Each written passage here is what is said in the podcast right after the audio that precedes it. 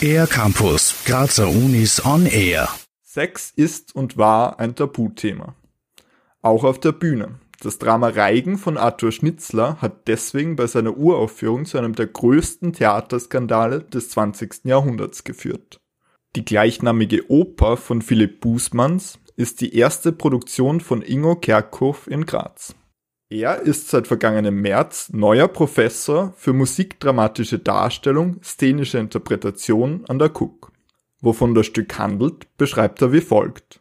Es geht letztendlich um nichts anderes als die Zeit vor und nach dem Beischlaf. Und Schnitzler, der Autor, beschreibt die Verführung zu Beginn und er beschreibt den Moment nach der sexuellen Vereinigung, was hat sich verändert in dem Dialog zwischen den beiden. Reigen zeigt einen Querschnitt der Gesellschaft zur Zeit der K&K-Monarchie. Auf die Bühne treten Vertreterinnen und Vertreter aller gesellschaftlichen Schichten, vom Proletariat über das Bürgertum bis hin zum alten Adel. Das zentrale Thema der Begierde war auch für das Bühnenbild eine Inspiration.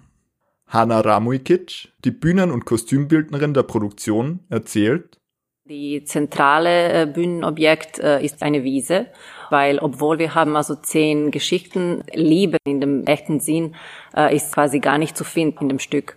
Und äh, daher wollte ich eigentlich eine Art Garden of Pleasure zeigen, die gar nicht so ideal ausschaut, wie wir das vorstellen vielleicht können.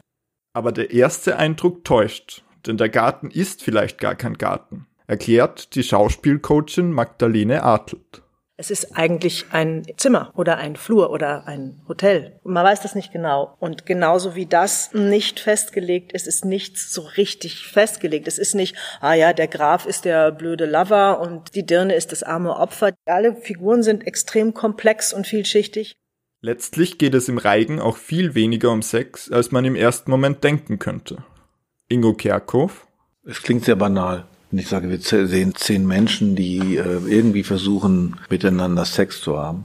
Aber es ist nicht so banal gemeint, weil es ja letztendlich was über diese Menschen erzählt, viel mehr als über den Sex. Es geht überhaupt nicht um Sex. Das sind zehn Versuche, der eigenen Einsamkeit zu entgehen. Einen ersten Vorgeschmack auf Reigen bietet das Opernfrühstück am 22. Jänner. Die Oper selbst ist ab dem 28. Jänner im Mumut zu erleben. Karten sind ab dem 20. Januar erhältlich. Weitere Infos gibt es online auf der Homepage der Kunstuni Graz. Für den R-Campus der Grazer Universitäten Simon Dampfhofer. Mehr über die Grazer Universitäten auf ercampus-graz.at